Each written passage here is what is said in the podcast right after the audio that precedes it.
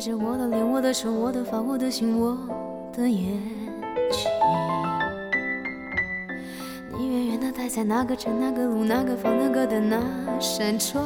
口。我静静地放着你给我的 CD 音乐，当作背景，怎么唱都不再煽情。大家好，我是金刚。我是喜儿，我是萌姐，啊，上两期都没有说这个，直接就开始了。上一期都太激动了，我觉得差点什么呢？这周走正常的流程，那走正常流程，我再补一句：电影不无聊，电影有的聊。现在是周六啊，嗯我们原本这周是想录一个正在院线上映的电影，叫做《门锁》，嗯，包括咱们之前也经常聊的一个事儿，就是说翻拍嘛。有这种优秀的案例摆在你的面前，你应该也不会 拍出多大的问题。咱们之前直播专门聊了一期本土化电影，这个这些就是各种翻拍嘛。对，所以就嗯想说，我们可以聊一聊门锁，它还能衍生出一些话题来，所以我们可以聊聊这部电影，然后聊聊这种恐怖的嗯话题。结果没想到，还是太单纯了。呃，对，就想的有点草率了，这个片子实在是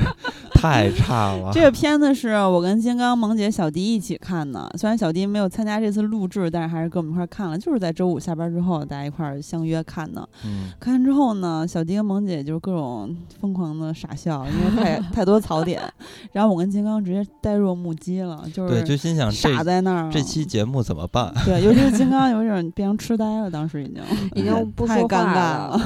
那好吧，如果既然门锁这么差，那我们还是聊一聊当下口碑比较好的电影，就是《扬名立万》。对，就是讨论度比较高吧，因为上周其实是跟梅艳芳同天上映的，但是上周我们是做了梅艳芳，对，但是既然看都看了，是吧？还是说两句，还是稍还再说两句。反正大家千万不要去电影院看，门锁今天是上映第二天，周六嘛，嗯，然后它现在的票房是八千三百万，头两天的票房还是不错的，说明当时的营销是非常成功的。包括我为什么选择看这部电影，其实也是因为营销。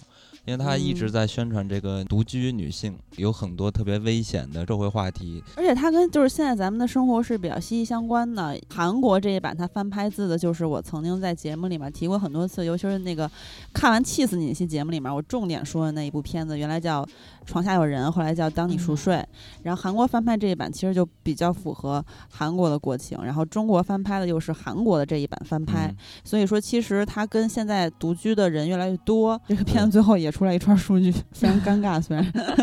但。是就是它特别生硬出来一对串数据，反正就是独居的人越来越多，因为就是大家单身嘛，结嗯婚率变低，然后离婚率升高，然后或者是本身可能就一直就是单身的，没有结婚的呃男性或女性，然后嗯他咱们这个片尾他那个数据里面也是非常生硬的出现，那个数据里面说了，然后女性其中有百分之四十多，对吧？对像之前节目里也说过，韩国有那种专门为独居女性去建的那种安全性比较高的公寓楼。啊，然后这嗯。这个其实都是因为国情或者说社会现实导致的，会有这些嗯。采取这些措施嘛。门嗯。锁的大陆版这个翻拍片子里面也说了，就是说需要有更多的手段来嗯帮助保护独居女性的安全。对，但有什么手段？我国 对，不是，就是说不太了呃，解，就是说倡导吧，那个意思。我记得片尾好像是说倡导，其实希望有，但是我觉得肯定是有一些手段，可能咱们不是很清楚。但是其实我看的时候，就是更多的感觉是有共鸣。当独居状态的时候，会有一些自己很谨慎的部分，嗯，比如说吧，就是晚上走夜路的时候，如果有人在身后的话。我就一定会故意放慢脚步，然后走到那个人的背后。我不知道萌姐会不会？我我也会，而且就是冬天的时候，我会特别观察影子，就是有时候可能 就是你自己戴耳机嘛，就你说《庆余年》里面那个影子，那那有点儿高超了，没有那个水平。就是嗯平时大家可能走路的时候都会戴耳机，然后听歌什么的。然后冬天的时候，你可能穿的衣服比较可能就那个窸窸窣窣的声音，老有老会就传到自己的耳朵里面嘛。有时候哦晚上下班晚了或者出去玩儿，晚上回家，然后就老觉得有那个动静儿。嗯哎，然后真的，我插一句啊，就是我建议大家走夜路的时候，尤其一个人走最好不要，戴甭管耳机男的女的，千万不要戴耳机，真的因为你会就是错失很多危险声音。对，然后就会疑神疑鬼嘛。然后有一次我就戴着耳机，然后我就突然老听见那种沙沙沙的声音，然后还自己挺害怕的。嗯然后我一看就是那个影子嘛，就是 就是身边就马路上那影子，还真是前后有几个影子。嗯就回头啊看了一眼，然后就跟我我步步速差不多的，我还挺害怕的。然后我就假装系鞋带儿什么这种小伎俩，然后就 真的真的会真的就蹲下假装系鞋带儿，最后发现自己穿雪地靴。不是，但是也有一个风险，所以有时候我会采取就是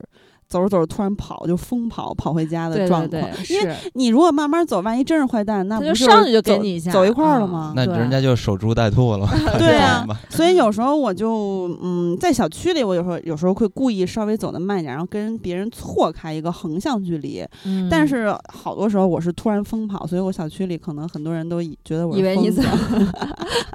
而且我特别谨慎，我基本上都会就是拨到幺幺零，就是只要摁一个键就可以拨出的状态，嗯就快捷电话幺零。对，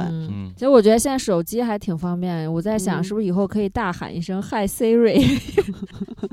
但是你知道，就是有时候 Siri 它也不是很 不是很灵敏，很愿意跟你对话，懒得搭理你。对，然后除了那个跑步，跑步除了那晚上嗯怕跟梢之外，然后我觉得电梯挺恐怖的。啊，对对对，影片里面也出现了。对晚上的嗯电梯，我有一个很亲身经历，而且发生的时间不太遥远，就是夏天的有一次，然后我跟我同小区的朋友就聚会，嗯嗯，因为比较晚嘛，然后出来的时候都已经快两点了，因因为我们两个是同小区，就是隔壁单元这样子的，我就回家了也没多想。那时候我刚打开电梯，就发现一个男的嗯，戴着口罩，穿戴整齐，在门电梯门口就是站着，给我吓吓，真是吓魂儿都没有了。嗯关键是我在想，我们那层没有什么人会这个点儿出现在电梯门口，而且穿戴整齐，口罩都是戴的好好，戴鸭舌帽，手里拎了一个袋子。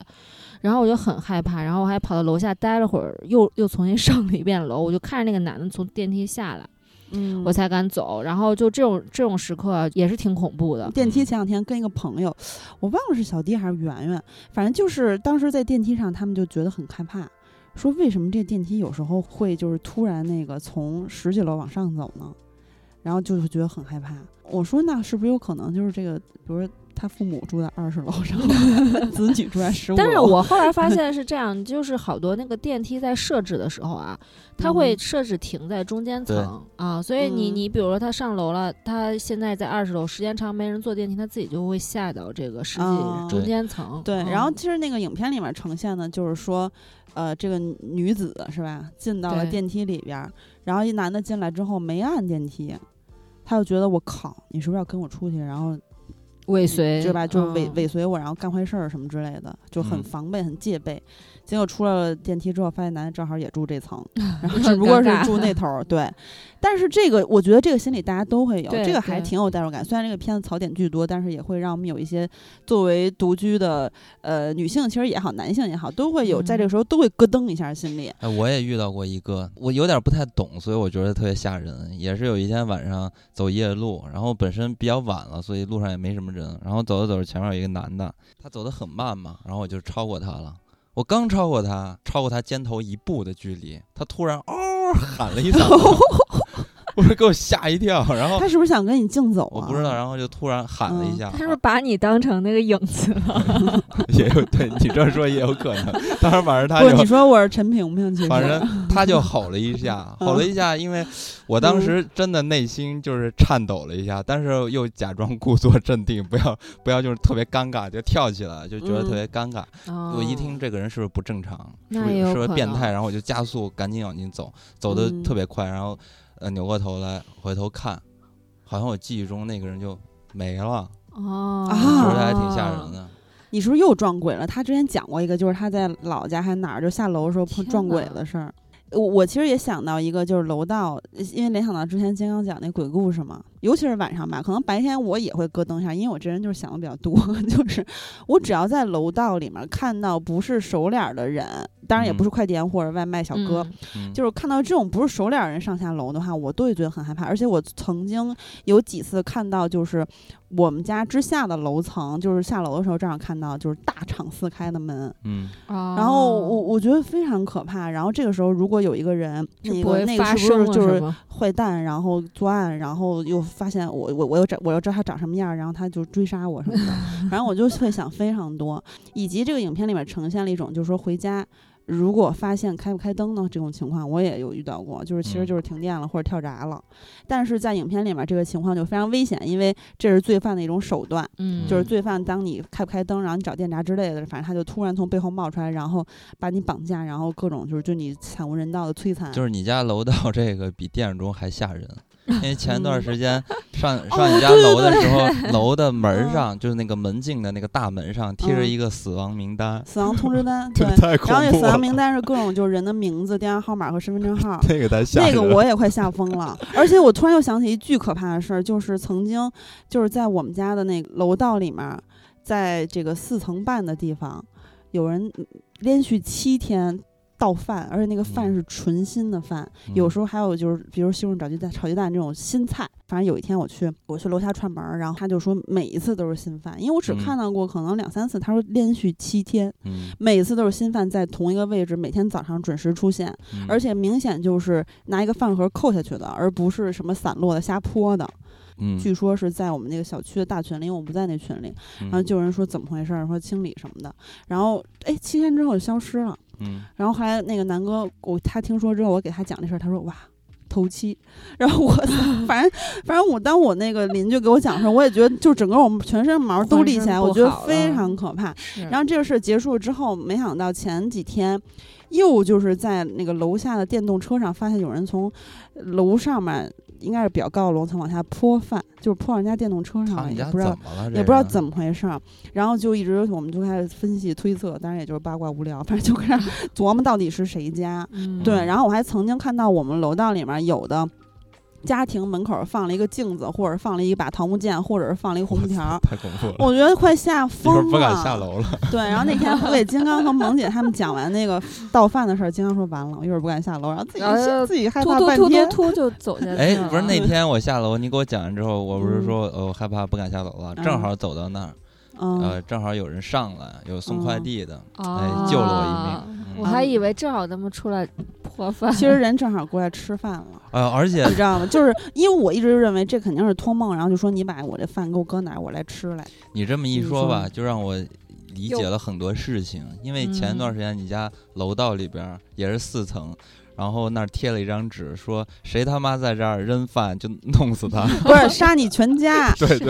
哇塞，就是杀你全家这种话也是非常常、这个非常规的奇怪的语语气。太恐怖了。然后说谁在倒饭杀你全家，然后我快吓疯了。我看这个那天小胖也是说，哎妈吓死我了，说你们这谁在楼道里贴的，杀你全家。嗯然后我们我跟那邻居还分析了半天这是谁谁贴的，对，然后又肯定不是过了一倒饭的人贴的。对，然后又过了一嗯段时间，就是看到这个大门上贴着死亡名单，就是上面嗯说谁已经死了，注销了身份证，然后嗯都是人的名字，就一张大白纸上写着巨多。哦、这也太奇怪，为 什么会贴到楼门口啊？这也太不就感觉也不太尊尊重，隐私，对吧？对，怎么回事儿？反正就是这种事情嘛，呃，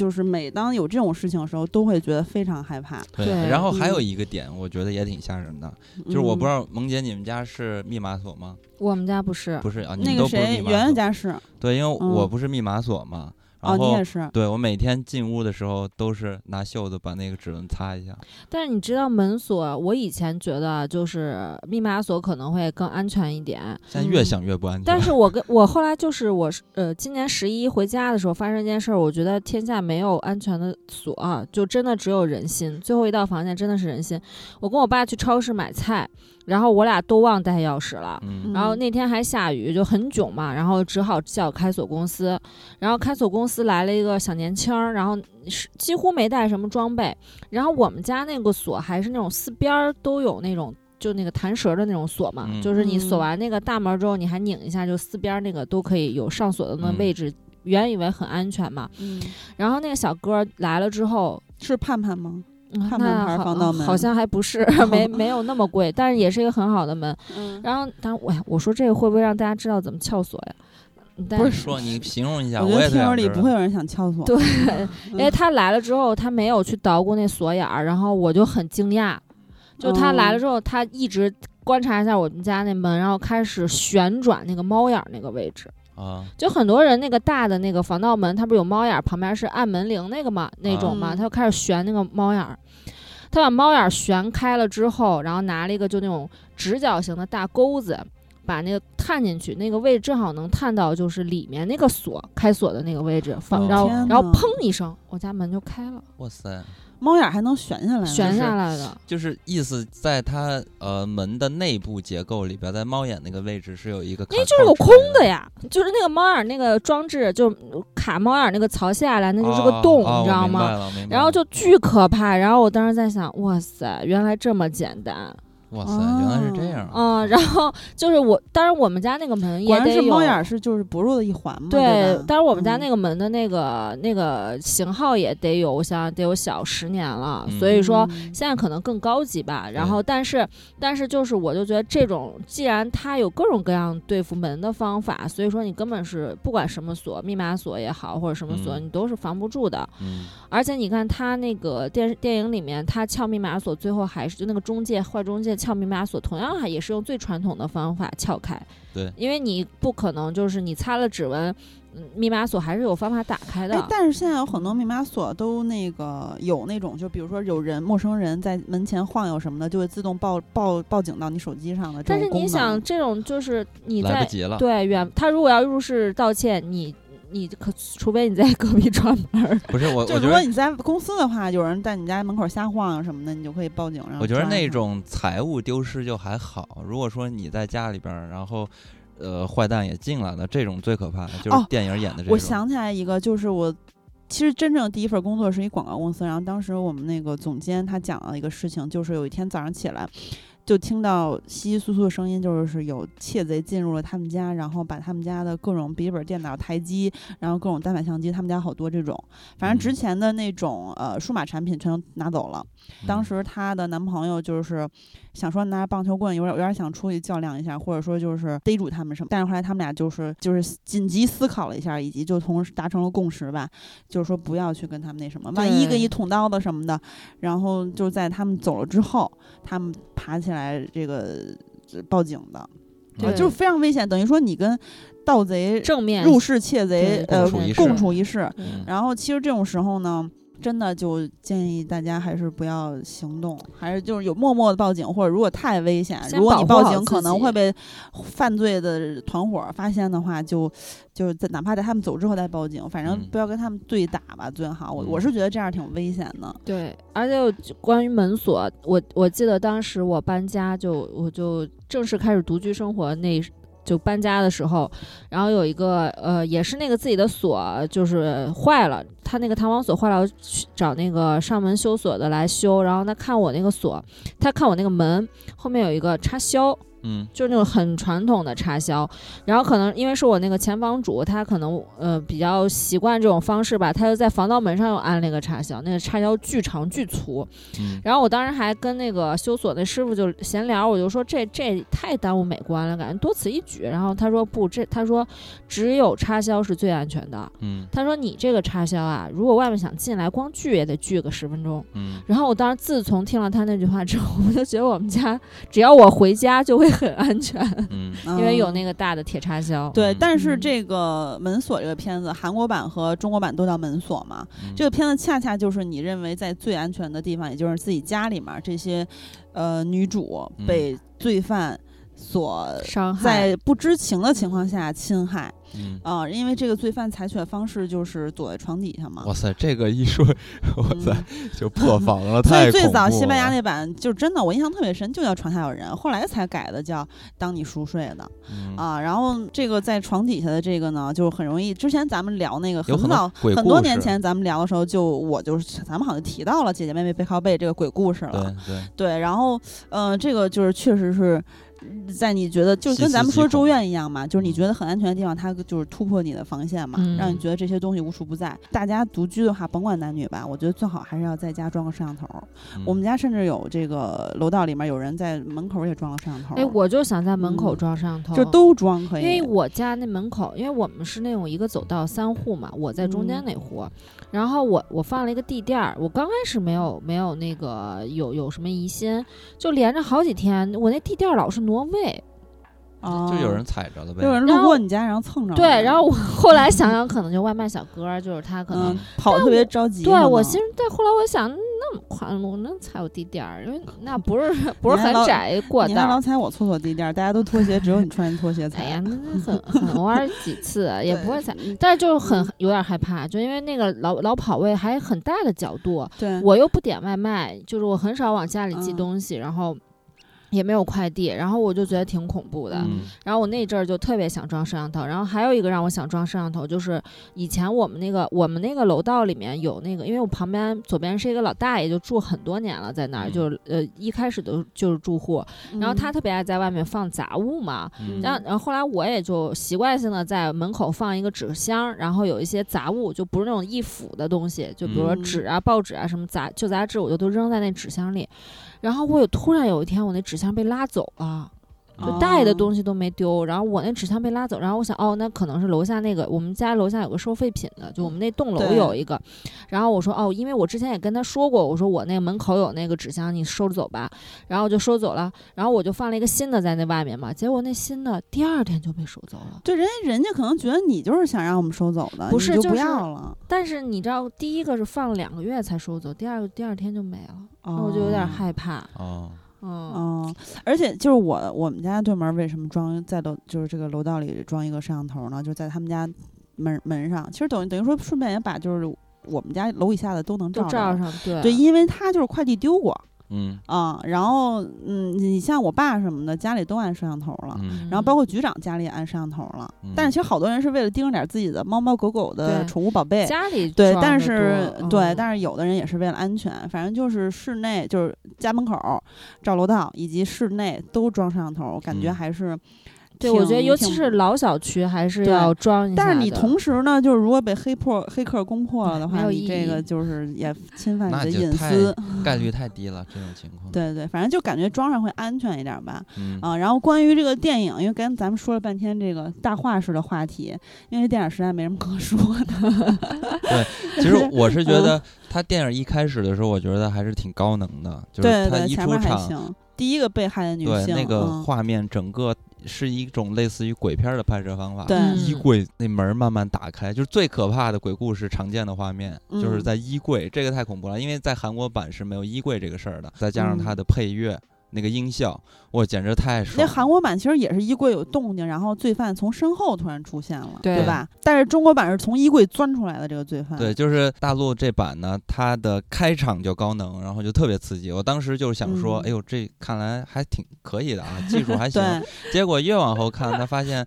他笑不的出来。同质性太强，就是同样的这种手手法去吓人的嗯手法都是一样的，然后再嗯加上他的那个音乐用的也都是一样的，很快呢你就疲惫了。再加上他的改编呢，有有很多特别特别生硬的地方。对首先是它整个影片的比例，我觉得做的特别不好，因为它本身是一个惊悚类型的电影，但是它的整个影片惊悚的部分其实设计的并不是很多，就整个影片的占比是有问题的。它把影片的最后的大部分的占比都放在了女性反抗的这部分上。嗯，白百合最后的反击，影片的剪辑特别搞笑。明明白百合打的是白客这个坏蛋嘛，嗯结果呢，那个镜头就一直在剪辑曾经的那些欺负他的坏人，那那些男的全出来了。就是这种女性力量崛起的感觉。对，讲了这么一个 女性在反抗的这么一个故事，然后从影片最终的结尾呢，然后就不停的打走字幕，然后就说嗯女性的安全问题啊等等之类的，然后数据呀、还有呃一些口号类的东西。韩国那版我觉得有一场戏真的让我看的手心出汗的感觉了，就是主角他发现了那个坏蛋的家。然后他就潜伏在那个坏蛋的家里边，因为他想跑出去来不及了，因为坏蛋已经回来了。此时呢，他看到那个坏蛋正在残杀一个女性，在嗯肢解这个女性，对，而且这个女性就。是住在他楼上的女性，而且是在之前失踪的那个女性。嗯对，然嗯后此时呢，他看到这个惊人的一幕的时候，他吓疯了嘛，然后他就想赶紧逃离这个房间，对但是又害怕那个坏蛋发现他。哇塞，当时那场戏拍的简直太刺激了对。，那张那场戏我也特别的紧张，因为这个坏蛋他是在移动的，然后这个女主呢也只能移动，不然就是她可能会被发现，他嗯换了好几次的地方去躲，以及到最后坏蛋真的发现他，因为他手机响了，坏蛋说：“嗯你手机落这儿呢，不拿吗？”我那一刻我快吓疯了。那是嗯孔孝真演的嘛，嗯也就是女主角，演的还挺好的，就是有点弱鸡嘛。呃，但是我觉得弱鸡不是重点，因为很多时候你，嗯，他也自己用这个角色，他挺妙的一点就是他用这个角色自己吐槽自己说。哦哎，我刚才怎么跟大傻子一样，或者说呆若木鸡，然后懦弱，然后没法反抗，或者是有行动，呃，这个是他自己化解了。但是我觉觉得啊，韩国原版有个很大的问题，就是好多时候他都看的人很起急，就是孔孝真这个角色死，也就是女主死活不报警，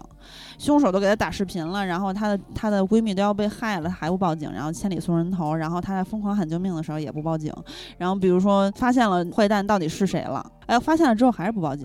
然后警察来电话去询问他的状况，他也不说，直接把警察电话挂掉了。反正就是你，你其实有的时候你是可以理解他一些这个花式作死，但是其实就是你可以理解为他害怕要死嘛，他无法说出话来了，或者正在原地。但有时候我是觉得也有点儿不如那个新白原版，但是他改动的比较大啊，改动了就感感觉不是一个电影了。其实，但但是我觉得韩国那版就是类型化嗯做的还可以，啊对对因为他主角的这种行为，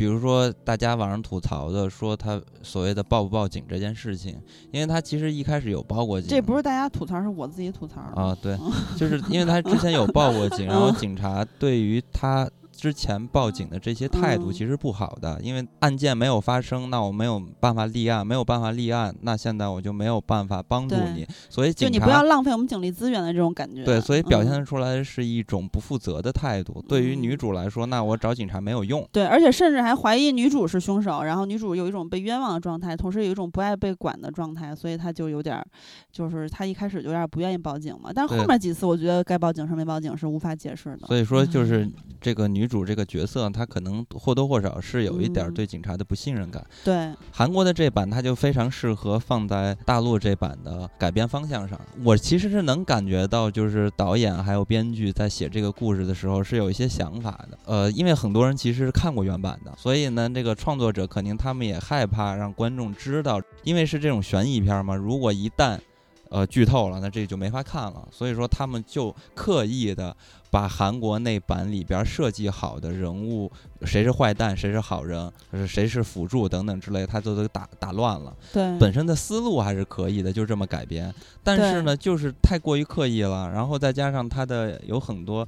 bug，、嗯，对，很多人物的行为处事的方式都改变了。对就我觉得中国这一版最大的一个问题是。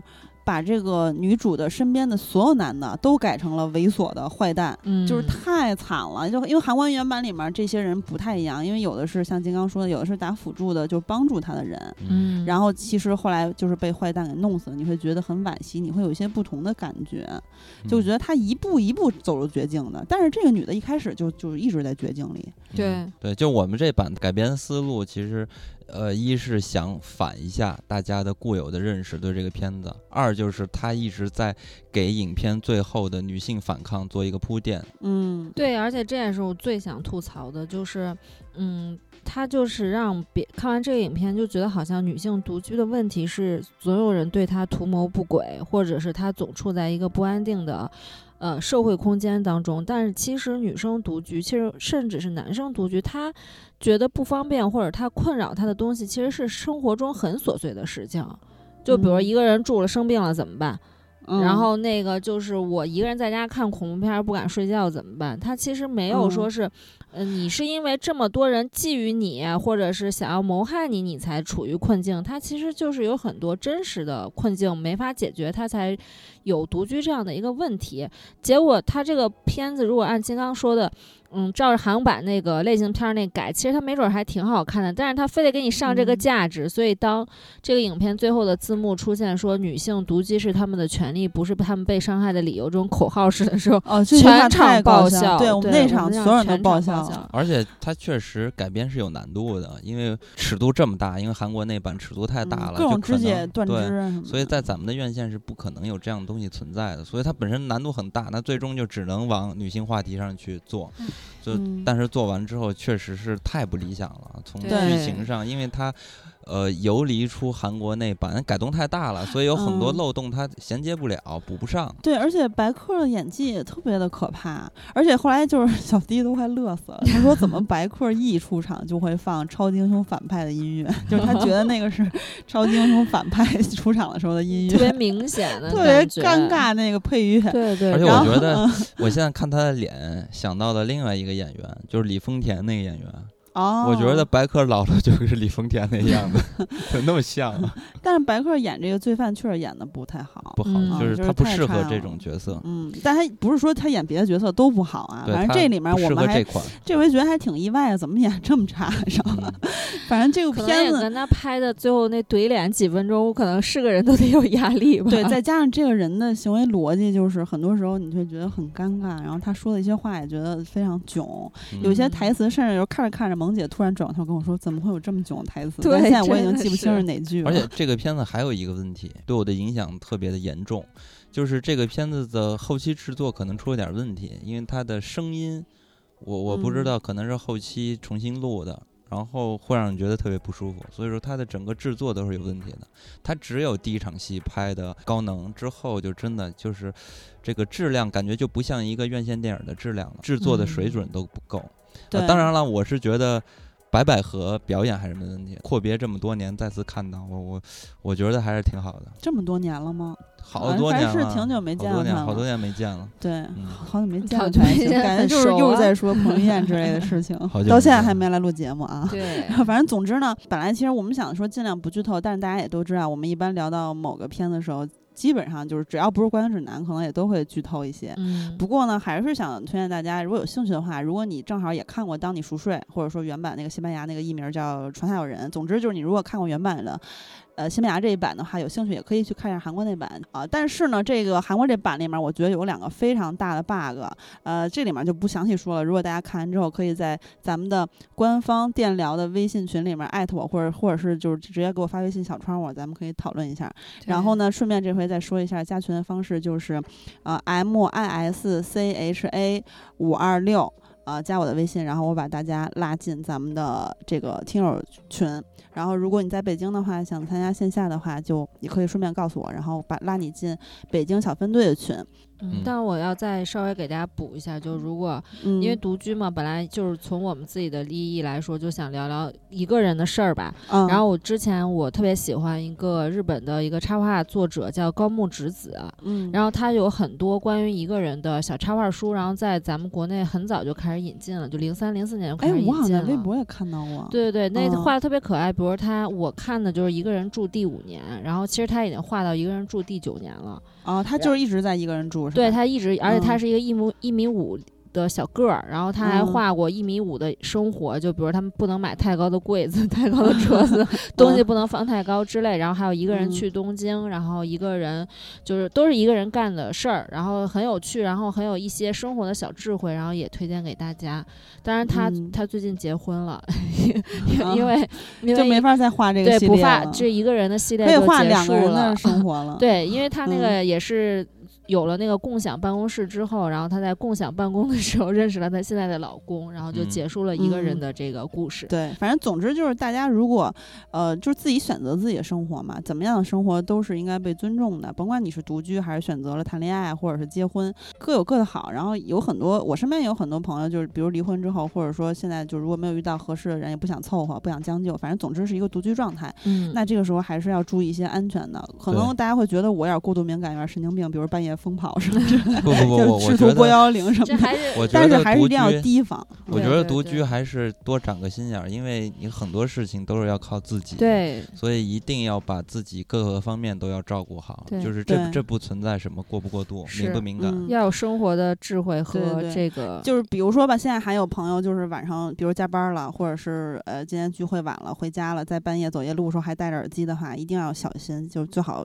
嗯不要戴。比如或者咱们刚说的那一系列的吧，大家可以尽量注意点。但我们可能嗯说的也没有那么全，那大家也可以在这期的呃节目上线之后，在播客平台呀、或者微信、微博给我们分享大家自己的一些嗯独居的经验，或者分享给自己的一些呃比如说好的一些好的一些建议给其他的朋友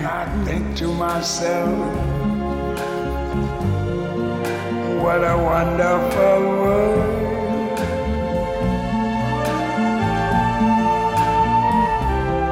I see skies of blue and clouds of white. The bright, blessed day, the dark, sacred night. And I think to myself, what a wonderful world.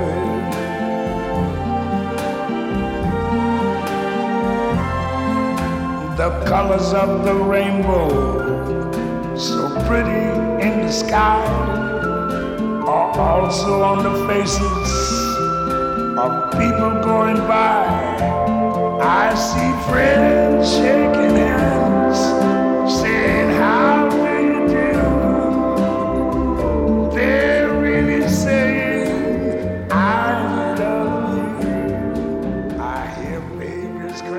那咱们接着来说一说《扬名立万》。《扬名立万》现在已经上映了十天了，呃，然后它的票房已经是三点一三亿，就是此时啊，现在是嗯。周六时间的七点钟，这个票房成绩应该还是非常非常不错的，因为今年整体的就是大家也都知道，非常的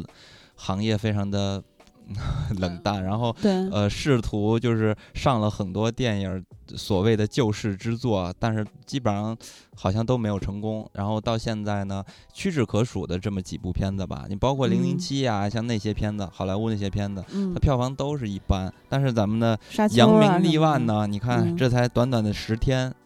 就已经三个多亿了啊！而且我相信它还会再持续一段时间。嗯，沙丘到现在才二点四七亿，对，然后我嗯觉得为什么这个影片能现在卖到这个票房呢？就嗯尤其是它的影片的卡斯，然后嗯还有它的创作团队，其实基本上不是说大家特别熟悉的这种，但是他还能搏出一条杀路来，搏出一条杀路开始，对，搏搏出一条什么血路血路反正不重要，反正总之出一条其实还是 挺熟悉的吧，尹正啊，那个吕秀才呀，大家，还是但是这些人他不是有票房号召力的嘛？对他啊以往也都不是这种大主角，但我现在不觉得谁真的特别有票房号召力，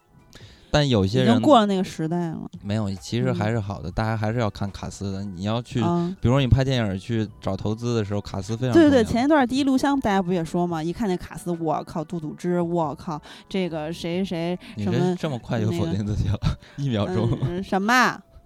一秒钟就把刚才自己的话咽过去了。所以要说话快。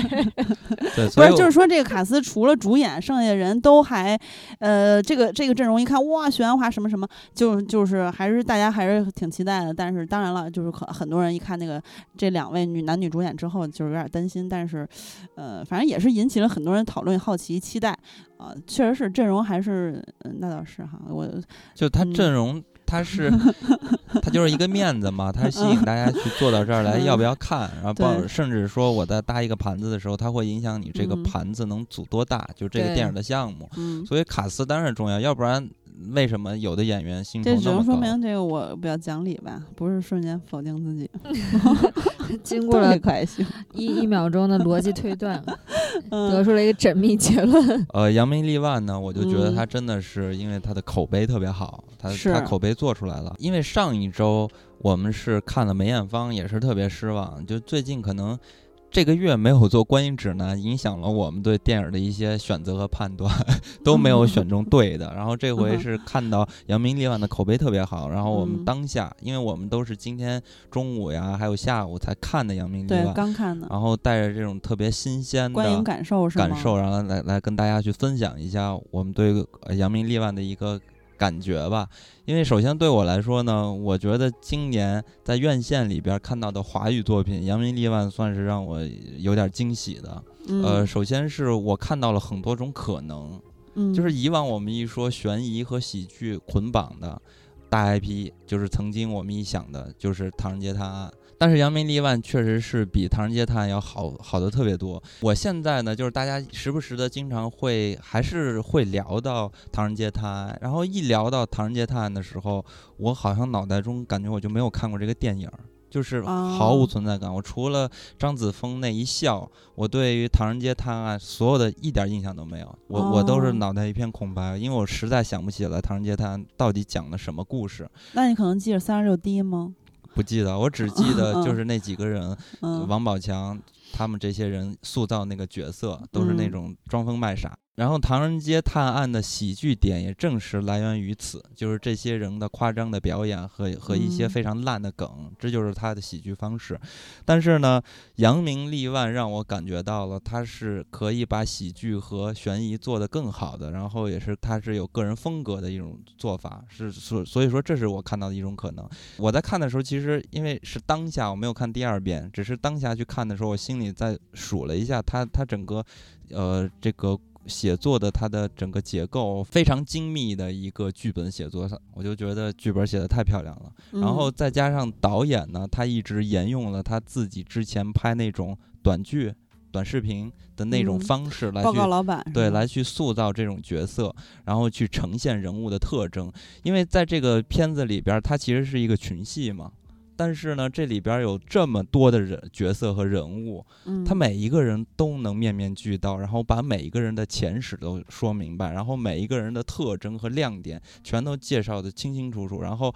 每一个人都非常的鲜明。呃，我觉得这点是来源于，呃，导演他曾经拍呃短剧的时候，对于人物塑造的那种非常怪诞的和夸张的技法。在这个嗯片子里边儿，呃，他们经常对话的时候，尤其是在影片的一开始的时候，它整个呈现出来的还是一种非常超现实和网络化的一个特征。嗯，然后我他们当时坐到一起，说是好，今天咱们来去聊剧本儿啊，开一个编剧会，大家有什么想法就你们不是老开始说。开这会吗？嗯，对嗯我就先说他们的状态啊，嗯他们当时的状态其实还有拍法，其实和导演在曾经拍《报告老板》是很像的。嗯就是说，像那个吕秀才扮的这个角色，嗯，他一直在讲他自己对于这个故事的一个改编的方法的时候，呃，影片就开始演他的故事是如何如何呈现的。然后这种方式就和他在《报告老板》里边的拍摄的风格是一致的。然后我是觉得这个影片。最厉害的地方，一是剧本，二就是导演的风格。然后说到这个风格，尤其是这些人物的状态，在开剧本会的时候，我就觉得让我联想起一些我的工作，因为我们也时常开剧本会嘛。然后嗯其实有时候呢，还是有一点类似的，尤其是大家在聊一个故事的时候的人的这个特征是很像的，就是大家真的是天马行空。可能嗯有某一个人在听到一个故事的题材的时候，他的脑海中就已经开始想画面了，就在嗯构思我这个故事要怎么想。而且当时在座的所有的人，他每个人脑海中都有一个自己的想法，大家就会嗯打架。然后这里边很有意思的，比如说。他这里边就是编剧和导演相相互瞧不上嘛，所以两个人嗯就开始打架。在我们的实际会议中呢，大家也会打架。我们我们有一次争吵特别有意思，因为当时呃开编剧的其中有一位是演员，然后嗯他在给我们 定的这个方向去提 bug，然后我们嗯聊到一块儿，我们都觉得哦，这条故事聊得非常的顺。那他这个演员突然跳出来说：“那不对啊，这里边有个 bug。”然后就开始跟我们说 bug，然后我们就不服，要开始针锋相对，要回击他嘛。啊，有点像尹正这个角色。对，然后此时呢，这个因为他是个演员，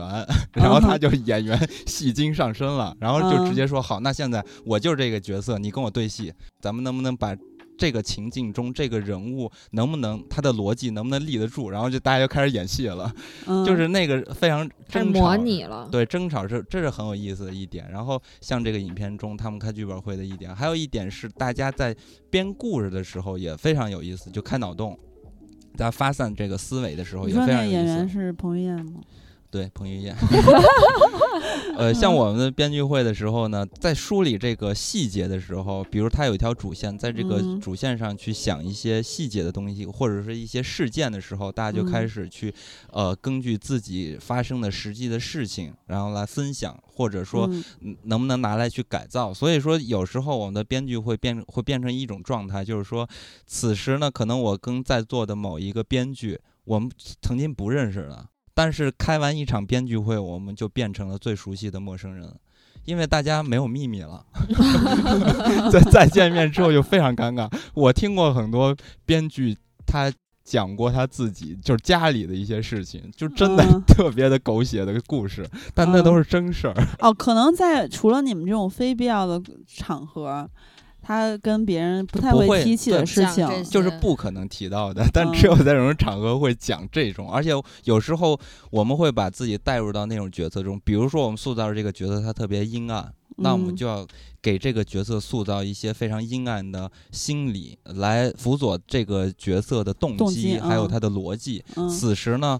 我们有时候要佐证一些事情，比如说我们现在这儿有一个坏人，这个坏人他的行为是杀人，那此时我们要帮他找一个动机，而且找的嗯这个动机一定要有逻辑感。那此时呢，这个所谓的动机和逻辑就非常的难。因为你凭嗯空想是很难想到的，所以大家就开始分享自己的人生经验。那此时呢，我们可能就开始分享自己内心的黑暗的东西了。哦，我明白了，就是你们至少要就最基础的基础吧，就是要在嗯。你们这个小范围的剧本会里面，先互相说服对方，对，然后再是吧，就是可能再是，说服更多的人，或者甚至有一天就是说服观众。嗯，嗯，其实就其实先说服自己，因为我们一定嗯。要让我们自己觉得说这个逻辑是对的，哪怕嗯说我们可能这个事件它不够精彩，但嗯，前提是我们必须要让这个人的动机是成立的，就所有的嗯事情它必须是成立的，你才能说服观众。你连自己都说服不了，怎么能谈去说服观众呢？所以说，它整个过程其实和这个电影中他这些人的特征是比较相似的，而嗯只是说人当时的一个状态啊。当然，这个开剧本会，它可能是一个相对于呃不同的人开出来的时候的那个状态和特征都是不一样的。啊、所以你就是你的意思是你看电影的时候，因为你们也经常开剧本会，所以你会跟这个片子里面出现的状况有很多的共鸣，对吧？想起了现实中生活中的你们的一些事情。不是我我我嗯倒是没有想起那么多事情，我就觉得很好玩儿，就这啊件事情它拍出来很好玩儿嗯，因为以往我们是在电影中是看不到这个特征和背状态面的，幕。后的这些好玩的嗯碰撞，对，所以说这也是这个影片特别有意思的地方，对就在于，呃，创作者他本身处于电影行业中的人，呃，此时呢，他又讲了一个拍电影的这么一个故事，就是过程吧，就是前期甚至可能在立项那个阶段的时候，大家的一个前期的这么一个过程，然后一直到呃制作，然后到这个片子上映，对啊，就是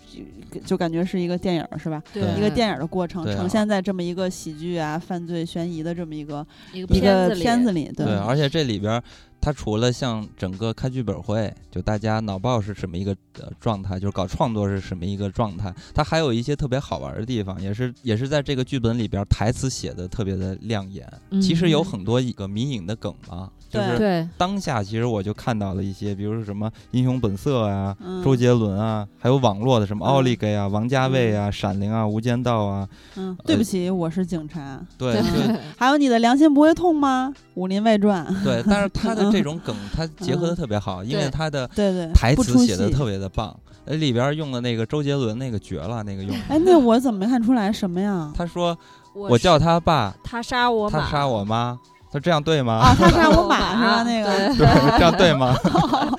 就特别有意思。真是啊。然后还有像那个所谓的老板嘛，陆子野嘛，嗯搞了一个嗯谐音梗，然后里边人物的状态，是吧对人物嗯状态特别的鲜明。他当时大家闹翻了之后，发现啊，嗯这老板根本就没有钱拍这个电影，嗯然后但是老板又靠自己的这个游说的能力，然后把大家说服，回过头来左手掏。右手，其实就是对嗯回过头来就跟大家说必有后报，必有后报，就是这嗯个人物的特征太棒了。然后那个坏蛋不就是他杀我马，就是也是一个高智商的犯罪分子。嗯，然后还有那个武行的那个武 T，们儿达，，那哥们儿也也特别特别逗，就每一个人特征都特别特别的鲜明，太有意思了。嗯，还有一个人物是关老师，他的特征也特别有意思，而且他的人物特征呢是符合电影史的，因为在好莱坞的时候，曾经那个默片时代特别辉煌的时候，嗯，那些默片演员都是曾经红极一时的大明星。但是可能不一定杀人大嘴巴吧，呃，那那是 这是私德了，反正就是私德。曾经特别火嘛。，对，就是这个嗯。人物的状态是对的，他和影史是嗯挂钩的。是。因为当年呢，有了呃这个声音的技术，这些默片演员直接就淘汰了，没戏可演了。因为当嗯时的默片儿演员，除了一是声音的问题，他口音可能不好听，呃，嗯没办法说台词等等之类的，因为没有这个习惯；二是表演方式不不一样了，嗯，所以有很多的曾经的默片儿时代的大明星就被淘汰了。对，而且邓家佳演这个角色，他就是也有一些话嘛，比如说，呃，你去香港攀高枝儿了，那意思就是你去大嫁大款了。哎，没想到大款折了，这其实也影射了好多那种是不当是？时那名加明星大款的，然后，然后呢？后来说有一句话说的还挺严重的，说人老珠黄还得出来卖脸什么的、嗯，啊。反正就是那意思，就是有曾经有一些演员的困境嘛，演员一些加大款，然后后来这个有什么出了事儿了，就破产了，然后又嗯出来养家。然后而且还有一句话就是年纪轻轻红那么快，还不都是戏外下功夫？对这个其实挺挺两面的，对吧？有人确实是这样，但嗯有的人你就是人认认真真拍戏，就是自己走出来的，嗯然后也会被这么想，就是你年纪轻轻凭什么红那么快啊？你你怎么着？你所以说你你干什么呃呃背后的勾当了？所以说嗯 这片子真的挺敢演的，对还得罪是行业的人。对，但是这里边说的嗯最精彩的一句话是嗯说十个项目九个凉，商业投资就这样。很正常，太人家是押韵的。对哎，你这就这样。然后嗯，但是除啊了这些，其实都是属于一些行业的秘闻啊，可能都谈不上秘闻，大家都了解的。各行各业都一样，但是在这个行业有一个特征是特别有意思的，呃，尤其是作为创呃创作者来说，这里边像这个烂片儿这个导演郑导演，嗯他提到了，我们需要拍有拳头和有枕头的电影，对。嗯这就是时下的就是市场上你知道的一些我第一下就看想到王王晶儿了。对我我就觉得这种话嗯。说出来，就是尤其是作为影迷来看的话，嗯，就是嗨翻了，真的太爽了。对，然后还有一些吧，就是嗯，说就是比如说说不要把自己的意愿强加给观众，什么这种，嗯就是其实有时候是一种呃怎么说呢，创作者的自嗨。嗯啊，然后是是有这个问题。对，然后然后还有一些就是还有它其实也有两面，就是也可能是一个很强的说服力的这么一句话，但是其实呢。并没有把自己的意愿强加给观众，这个思路可能是好的。哎，但是这句话嗯我真的是真有所感的。什么呢？就我自己的感受是觉得，有时候创作者就特别矫情，嗯，因为我实际上也遇到过这种情况。因为有些编剧他在自己写东西的时候，他没有办法说服会上的大家嗯啊。然后此时呢，我们会跟他说：“你这样不行，需要改。”但是呢，他会觉得说。你们难道感觉不到我写的这个东西里边的这种嗯情感吗？啊，那就是创作者的自嗨嘛，对吧？，它属嗯于什么呢？属于说，因为创作者他在写这个故事的时候，他是以个人发生过的主观的经验来去判断这件嗯事情的。因为这件事情写的是他自己，所以他自己特别感同身受。但是作为普通人来说，我没有体验过这个东西，所以说嗯这个东西离我太远，我就不嗯会呃跟你一样对这个事情有这么强烈的共反鸣。应，对所以此时呢，我们坐这儿听你说都没有，那嗯观众呃隔着屏幕去看，那岂不是更没有了？但此时呢，这个编剧就非常不开心对。他有时候还跟这个讲故事方式有关系，比如说同样是 A 事件，你这么讲呢，我就没有任何感觉，觉得你在自嗨。那你要那么讲呢，你可能就是吧，能能调动起呃大家的情绪，然后就会让人能产生一些代入感或那个就是者共情。但是那个就是嗯属于又是导演的那技术的手段对了对但是没有，这也是写作的方式的不同吗。嗯选择的这种，但是我觉得我比较理解金刚说的那个，就是因为在艺术家身上对非常多对。其实啊，对，它是一因为萌。接触艺术家 特别多，因为他，我觉得还是一个传达的问题，就是很多东西，它比如说这个，呃，作为一个行业里面扎根行业里的东西，它其实收它吸收的东西是又多又又广的，所以他想要传达的时候，他可能就自己在编这个麻花嘛，就是他把他的经验呀、经历啊，还有他的知识，他编成一股麻花劲儿，然后他传递出去的时候，但是可能他就是可能就是很主观的去选择这种材料往里面放，所以观众吃起来的时候，我可能就不喜欢这个口味儿。嗯，但是喜儿说的那种，就是我觉得就是一个传达的方式，对就是我可以选择做出来一个怪味儿麻花，那我营销的时候可以可能我在办展览的时候可能会有那种花里胡哨，让我的这个整体的呃氛围感去适合这种怪味儿，那可能观众也接受。但是我我觉得啊不是我的意思，就是说那个怪味豆，比如说 A、嗯 A 厂家做 A 工厂做，B 工厂也做，但是 A 的可能就好吃，B 的可能就不好吃，但同样都是怪味豆这个产品。对，但是我觉得就是，但是始终存在一个问题，就是就读观众会觉得这个东西怪，或者觉得你还是离我很遥远，这个是可能普遍存在的一个问题，就是他他就不太会让觉得就是我自然而然或者很乐于去接受，他还是先把你定位成一个你在自嗨或者你是很奇怪的这样一个。嗯、但如果能引领一种小众文化，对所以这就在这挺有意思，就是很堵。但是可能艺术嗯大家对于它的接受度会高一点。但是电影它毕竟是一个大众娱乐嘛，嗯，所以说如果碰见这种自嗨型的这种导演或者呃这种嗯编剧的话，如果要是我，我也会觉得你平时你你那有什么矫情的？你那有什么害怕的？你在干嘛？他他确实会有这种特征。那首先是他写这个东西是一个非常好的东西，他自己可以去坚持。我我指的那个意思是。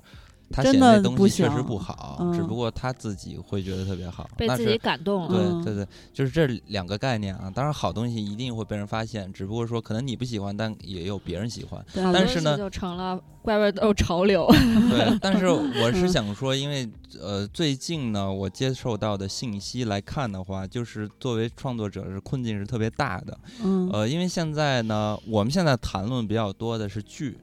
因为最近的电影市场不是很好，所以可能大家谈剧谈的呃不是谈电影谈的少了。呃，嗯大家都是可能在等一个时机吧，但是现在主力可能都发在呃发展在的这个剧集上了。嗯，然后剧集呢，现在在我我相信可能全球都是如此，就是网络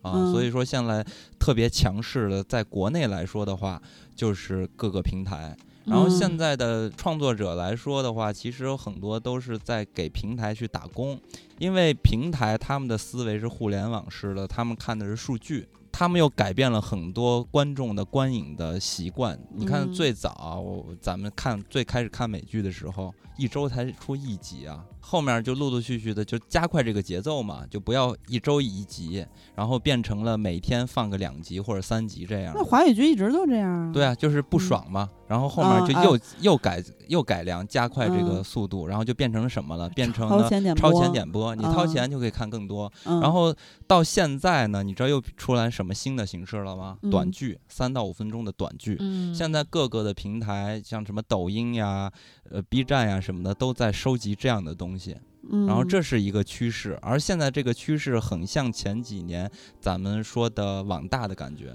嗯，因为前几年最早那一批干网大的人、拍网大的人全都挣了钱了。但是现在呢，最新的趋势就是短剧。然后短剧呢，它有一个特征，就是说它速度太快了。它直接拍完一下全给你放出来，然后每集就是三五分钟，然后可能比如一集是三分钟，一共是二十四集，整个影片二十四集看完，基本上也就是一个九十分钟的长篇电影，就是一部嗯电影的体量。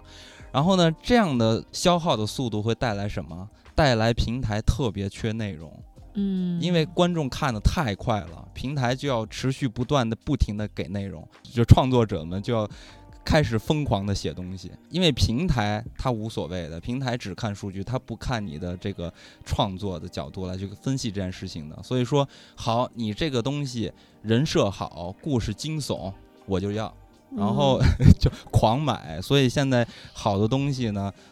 嗯、就越来的越难出来了，因为大家都熬不住那个时间了，就是都是很快速的就往往出出内容，然后有人买单呀，更新迭代的速度极快，所以就很难出现好的作品。但是呢，互联网它还有一个特征，就是说，因为它的从数据的角度来看，然后就分析出来一个特征。就是说，现在的观众的口味越来越重了。大家现在看剧的时候也能感觉到，，之前咱们聊的那个逆局啊、扫黑风暴啊，都挺重口的。对嗯然后现在嗯比较流行的，一是重口味，二是女性题材，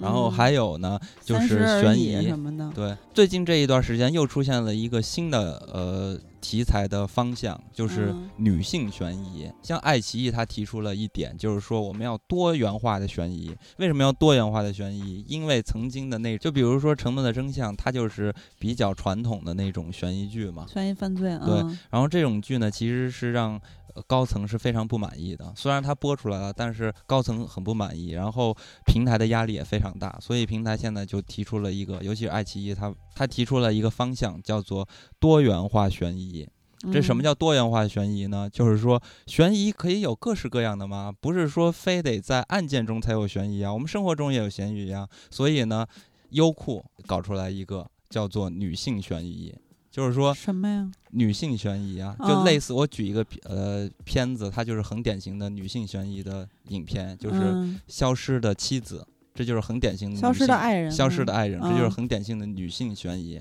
包括之前像有什么兔子暴力啊等等，啊，呃，这种很大量的，现在非常呃时髦的就是女性悬疑，因为他把悬疑和女性这两个最热门的就这么哎其实多元了。那个我在他乡挺好的也有点儿嘛，就是一开始这个呃什么跳跳桥自杀，然后再慢慢的去解开他这个自杀的真相。对，那个也是嗯时下特别热门的女性悬疑嗯、那我还花钱了呢，啊，所以说 现在，我也花过钱。所以现在平 台嗯直接哎给了大家一个方向，所有的人就来这么做。因为平台需要的是这样的内容，而且平台非常的强势，所以这就是现在的创作的一个困境。这个东西也不能完全说是平台造成的这个问题，我觉得可能嗯还是因为、呃、还是一个社会的原因，大家太疲劳了，大家才有这种重口味的需求，还有现在女性的意识的觉醒，所以说大家才需要看这样的内容。那嗯平台发现大家都喜欢这样的东西，然后这样的东西数据好，那当然我就要嗯做这样的东西。对，其实平台也是，呃，有好有坏吧，也提供了一些机会。对，因为比如说吧，你像爱尔兰人，咱们之前聊过嘛，就是如果没有网飞的话，可能就对吧？你没有他投资的话，那你怎么办？可能就没法儿让大家看到了你。知道网飞现在最喜欢的是什么地方的制作吗？韩国。嗯、对，因为韩国的尺度最大，你 看你看游游戏都火成那对，样，你看这个，呃，网嗯飞把特别好的资源都给韩国做，韩国什嗯。么都能拍，什么都敢嗯拍，嗯，而且韩国的制作也好。你看爱奇艺不是也是这个台湾那边拍了《逆局》吗，嗯对吧？嗯？嗯，你看，咱们回想一下，就是说，咱们上大学的时候，呃，一说到韩剧，还是嗯。什么一个定义？蓝色生死恋，对，还是一个嗯。狗血浪剧漫满屋。偶像剧的嗯那种，是对。对。然后现在你再看韩剧是什么感觉？嗯，就是牛逼的商业的娱乐性，然后什么，哇塞，类型爽爆，爽爆，然后就是嗯全王部、国什么的。对，就是高票房，就是这种感觉。曾经就是狗血，都是给大妈看的，什现在么呀？我可爱看了那会儿《浪漫满屋》，就给少女就是属于它只针对一类群，呃，就是女性观众对不不不，从少女到主妇都看。但是你当时看《浪漫满屋》也是跟家长看的，放屁！我就是自己看，我们都是自己己看的包括韩国很多那个小姑娘也是都是自己看。其实我觉得网网络平台这些呃，他们的出现，包括刚才金刚说的这种类型上的偏向，我觉得是一个很好的一个就是文化的一个尝试。因为你看，嗯我平台包括就是一些资本的它的一些扶持啊，它会迅速支持起一一种类型或者几种类型的电影迅速在市场上铺开。那其实观众也是有判断和选择的。然后，如果说现在的这个创作环境可能越来越竞争激烈的话，也是因为呃我们观众可能看的也多了，然后他的口味也被养刁了，然后同时加嗯上这个社会结构的也在不断的变化，我觉得网络平台它也会促进，可能未来会有更多元的这种，呃，可能现在我们时下关注的是这种嗯呃，这种刚才说的悬疑啊，或者是什么跨跨跨界多元的这种类型的混搭，可能过一阵儿我们可能关注点又回到了，呃，比如说嗯像可能呃偶像剧，或者是那种更傻白甜，可能更有一些变化性的这种类型上，我觉得都有可能，所以我觉得还挺挺有意思的。对，但我理解我理解金刚的意思，其实他说的是就是，呃。一些束缚，或者说一些就是潜在的，就跟其实就跟资本对于九九六的控制一样但是我我是觉得是这样，就是它嗯现在是你看起来束缚，但是束缚往往是马上就要撕破口的一个一个一个马，就是一嗯但我个潜不在的。我觉得我觉得越来越严重。对，我觉得他意思其实就是，你看他这个一个趋向，大家越来越关注一些猎奇、重口味儿、尺度大，然后一些可能就是，那你肯定会打击到其他的一些类型，或者说一些题材。对，就是有点劣币驱逐良币那种感觉。嗯对你肯定是你就是其实也也稍微有点极端的其实。也不能说劣币，我我主要是觉得很讽刺的是在于所谓的多元化悬疑，但他提到的多元化悬疑反而是一种单一化。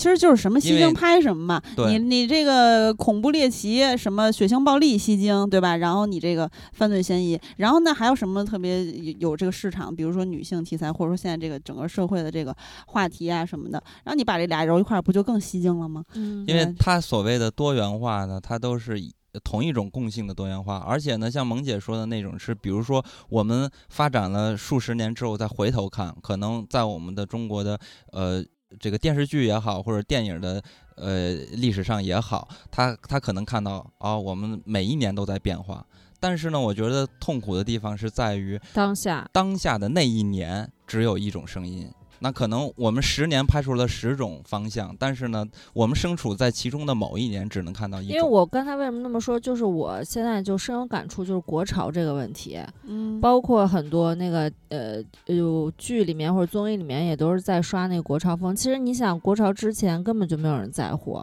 但是就是因为你有了很多限制，就你可能其他的你们之前呃大家想拍的或者习惯拍的那些东西没有了，然后大家才会把目光放在这种国潮或者传统文化这个上面，然后出现了很多有趣的综艺呀、嗯然后还有一些宣传正能量或者说主旋律的东西，也不会让大家觉得很刻板、很死板。嗯就是我觉嗯得，呃，还是要乐观一点。对反正他我我没有不乐观，对他就是有他的担对忧对嗯对，就是但是不是是就是不代表谁对嗯谁错，或者啊说就对我们就是在讨论这种对对情况。对，因为你说嗯网飞，他其实也是你对，要不然可能没有爱尔兰人。但是为什么大家好多人反对他，以及不让他拿奖？因为你这可能冲击院线。然后还有就是，其实网飞，你比如说十个剧、九个剧大家知道，然后或者他倍儿火，然后你看了，但是其实可能有十一个剧都巨烂。对 是，嗯我其实我是想说，就是比如说大家现在要搞创作的话，是需要有耐心的。就可能你现在做的这个东西，它在当下是没有机会的，但是说不定随着这个时间的发展。时间还有社会的嗯风气在转变，那有有时候你那个东西就搏出机会了。对你说这个我，我还想再补一句，就是我们就咱们共同那朋友，我的也是我好朋友孟晨，就是今年那嗯年初疫、呃去年去年年初疫情的时候，我们俩就突然聊起来了。我说哎，现在生意怎么样？有没有人再去画嗯廊里面买画？他说确实很少，而且影响很大。但是他说了一句话让我就反很启发我，他说。嗯，他觉得反倒这个时间段很好，因为可以让艺术家真的静下来，想想自己在做什么，然后该嗯做什么。然后之前因为是呃中国的当代艺术市场已经不是那么火了，因为它在二十年前是一个井喷的状态，就是在嗯近十年间它其实很呃比较比较寒冬了吧，也比较冷，因为也出现了跟我个人觉得啊跟那个影视圈儿非常像的，就是流量选手，然后呃老老的实力派选手和一些无法出头的腰部选手和这种青年人，就是中国当代艺术也是这种状态。所以当时他就说，他觉得正好一个长期可能。不能跟资本那么接近的状态的时候，呃艺术嗯家可以潜下心来做一些系列的创作，而且这种思考、创作和有沉下心，是对他未来十年或者是随随时随地一个新的机会爆发来说是非常好的。所以这也嗯就跟刚才金刚说的就呼应上，就是真的要有耐心。然后也要想清楚，就是自己未来的这个走向和呃发展的这个方向。就你要有坚持，就一定要有所坚持。如果要想转换赛道，我觉得也不用犹豫。但是这儿有一个不一样，这是属于行业的问题，嗯嗯因为影视行业。它跟你说的艺术行业不一样，你刚才说的可能有一段儿大家没有买画，市场不好，但现在影视行业的问题是在于太缺内容。但其实一样，就是艺术家创作，他很多时候也是枯竭的，他不断不断在重复自己嘛。嗯然后市场，其实我觉得市场永远不傻，市场就觉得你如果没有新东西，它就是会资本上，它就会冷淡下来。嗯，但是可能造成的原因不一样吧。对，嗯，就是平台就是它很缺内容，所以它什么内容出来都会强行呃买单的，然后嗯就因为就是迭代太快了，你想抖音一个二十四集的短剧。就整个加起来也就是九十分钟或者一百分钟，你你想，如果说我们是刷短剧和坐在电影上去看电影儿，我一天能嗯刷几十部的短剧，但是我坐在电影上去看电影儿，一天可能也就看一场，但是呢，我要刷短剧能刷多少个？哎，你说这，我突然想起来，就可能没有那么直接关系啊，就 就是我听说一些我以前豆瓣同事，呃有的吧，不是就一些，就有有听说一两个同事，他们不看剧，他们只看电影，嗯为了多看一些电影，因为看剧觉得耽误时间现。在没有电影可看了。对，也也不是啊，就是你全球范围内，或者说你下载资源的电影还是有的可看的。嗯呃、反正就是他们不太爱看剧，嗯，很少看剧，因为就觉得时长太长。我有嗯这功夫，可能能看十个电影了。所以就是出来嗯短剧这个新的形式了嘛。而且呢，就是我觉得就是因为他们是为了增加观影量吧。对，因为嗯平台它要的是数据嘛，然后呢，这就造成了另外一个情况诞生了，就是大家持续的每天都在疯狂的接收信息，看这些嗯短剧。我看十部同一种口味的剧，嗯然后当我在看到第二十部的时候，我发嗯现我曾经看的那个口味满足不了我了，我就需要更强的刺激感。平台创造出来的内容就需要在口味上就不停的往上加重。然后呢，到现在，像在《扬名立万》里边，他提到的就是拳头和枕头。其实严格来说，放到现在来看，拳头和枕头其实已经不不够用了，就是它的尺度已经不够了，还有它的呃爽点和刺激对刺激感已经不够了。包括之前说的那个，就是最近的那个八角亭谜案，嗯，就是直接玩伦理嘛，就是乱七八糟的全都来。哦，那也太难看了。对，就是因为 只是杀人，谁还看呀？杀人谁没见过啊？谁还谁还在影视剧里去看杀人就是血已经不够了然后开始上升到人性或者是一些更加就是双面性的东西。黑暗的、嗯这个人性的、阴郁的，就是这种，要不然就是打这个大老虎，就之类的。真的要看隐喻，大家才爽点。你嗯像，所以就是黑暗的揭露，还有一些暴力和血浆，一些但这猎个确实会形成一个，就是大家总觉得这些事儿不不正常，就是总总把一些，比如说，就又回到邓家佳那句话了嘛，就年纪轻轻红那么快，还不都是戏外下功夫，就又回到这句话的那种逻辑上。嗯，所以这样也就造成了很多类型它就嗯消失了。比如说九十年代最时髦的动作类型，就现在基本上没人看了，因为口味太轻了。你就是飙个车、撞个车、爬个大楼什么的，速激还什么刺队上出地球了吗？对啊，你就得往往外太空去干，这就是创作者的现状嘛。穿着潜水服上太空啊，嗯太牛了。当然，这其实一方面呢，我觉得尤其是随着这个技术的更新啊，就是大家嗯可能在制作上越来越容易了，但实际上我们现在在内容的创作上其实越来越难了。对，越来越刁嗯钻了。对，就是你得消耗很多脑细胞，然后去。你碰到一个特别好的机会、特别好的嗯灵感，或者一个好的时机，比如说大鹏导演之前拍那部《吉祥如意》，嗯哎，他嗯就抓住了。但是呢，他抓住的同时呢，就诞生出来很多记录电影儿伦理的一些问题对，啊，就是嗯，反正挺有意思的。但是我觉得也挺好，因为我觉得扬名立万也是有一种给我感觉，就是有点像刚才经常说，像大鹏那个他他他的诞生，它本身就会带来一系列后遗症。对吧？那扬名立万就是他一边在拍这个，一边在记录这个电影是怎么诞生的，一边也把记呃一个电影诞生后面会可可能产生的这种后遗症也给带出来了。就后面比如说他们自己在那儿讨论说，这能拍吗？拍完能、嗯能那个嗯能嗯总之他怎么播出说到了啊，对，那个我印象特别深，就是说军队背景，你还去问吗？对就这个原来特别火的男演员说的，然后包括他跟这个陆老板是吧？嗯，跟陆老板说完之后，陆老板马上叫停了，就是说这事儿不行了，就是就其实就这跟这个什么这个一些这个制度啊什么的都是有关系，或者审查什么的。所以这个影嗯片他还是说出了一些真相。嗯但是呢，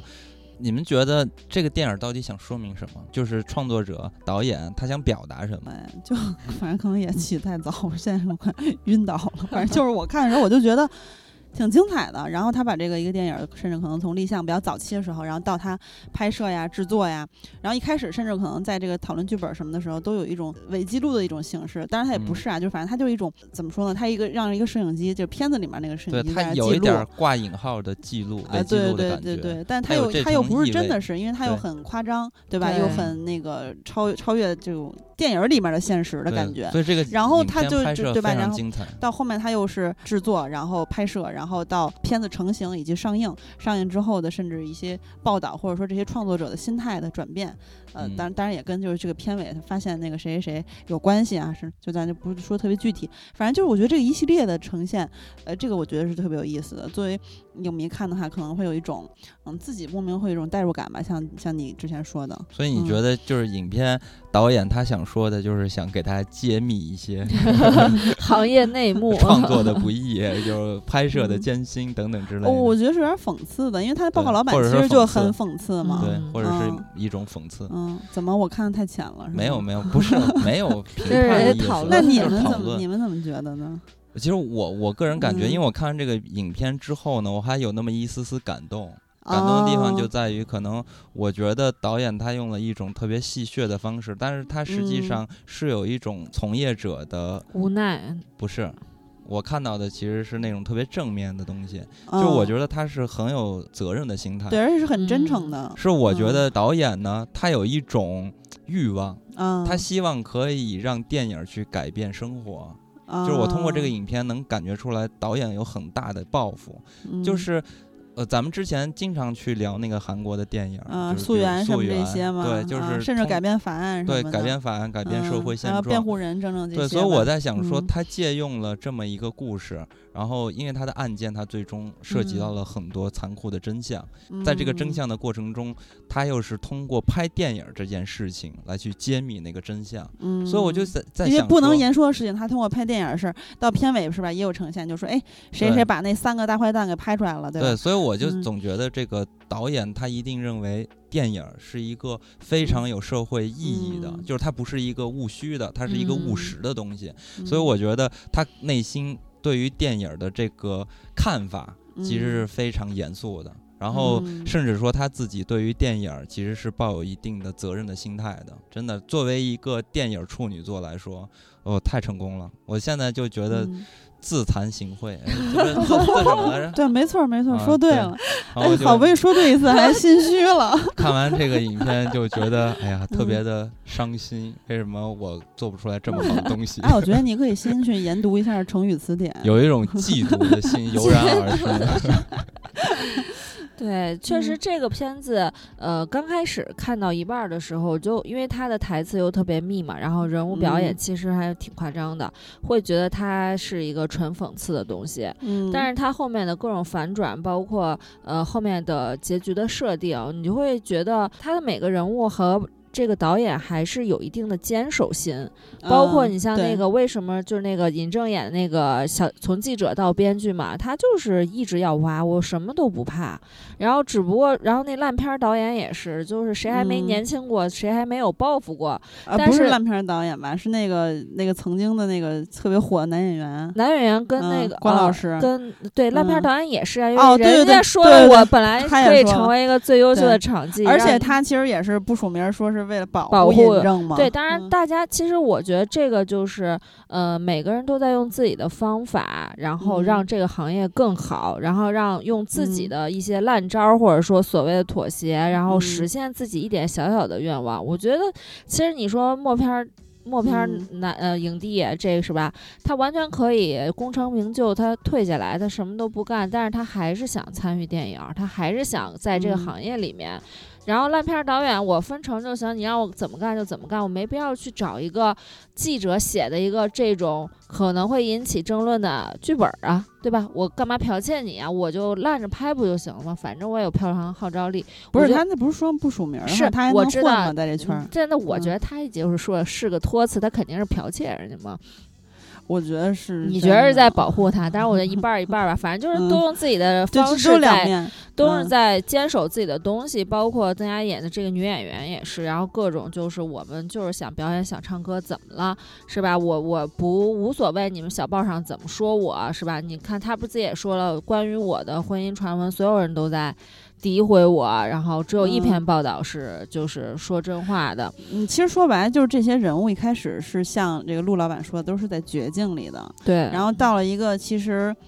通过这个片子需要扭转自己的生机的这么一个状态，背水一战的这么一个状态，然后人物都是有成长的。其实一开始，比如你看起来这个烂片导演堕落了，但当最后大家在这个什么草地上还是 湖边儿什么地儿，反正对我就是。想很后悔，但是是我还是想说，对野地里那种，就是那种扪心自问，或者说我们真的就这样了吗？然后其实大家还是，呃，就是还对吧？就是还是有拾起了。自己的一些使命，或者说呃，找回了曾经当年那股志气，或者说一种嗯勇敢。大家可能都是跟这个可能一开始电影里面一开始那个状态会有一个不太一样的，然后找到了这个心理对，最宝贵的地方，然后又实现了自我的一个价值，然后最后其实大家是一个很轻松状态，虽然是到处在在漂泊，漂泊对嗯对这个我我感觉还有就是看到最后，我就觉得其实跟我们当下生活就是特别像。我们如果不是怀揣着对某些事情的热爱，我们就不可能去做各种各样的妥协，或者让自己就是、呃就是或者有一定的坚持吧。然后这个片子，所以我觉得很多人能接受，而且能在电影院里非常有代入感。我那场就是全部在哈哈笑，就是该嗯笑的时候笑，然后该静的时候静，就气氛特别好。我觉得嗯也是因为他每个人都能从电影这片这个这些电影人身上看到自己，然后看嗯到就是我们生活中的一些不易。当然，这些人是对着电影的爱，那我们可能就是对着生活的爱，或者对我们自己兴趣的爱，这么一直坚持下来。，对，所以我们复播节目 对于节目的爱 是，嗯，好吧，对，看完这部影片呢，其实我这儿也呼吁一下，就是给嗯创作多一点空间，然后让电影可以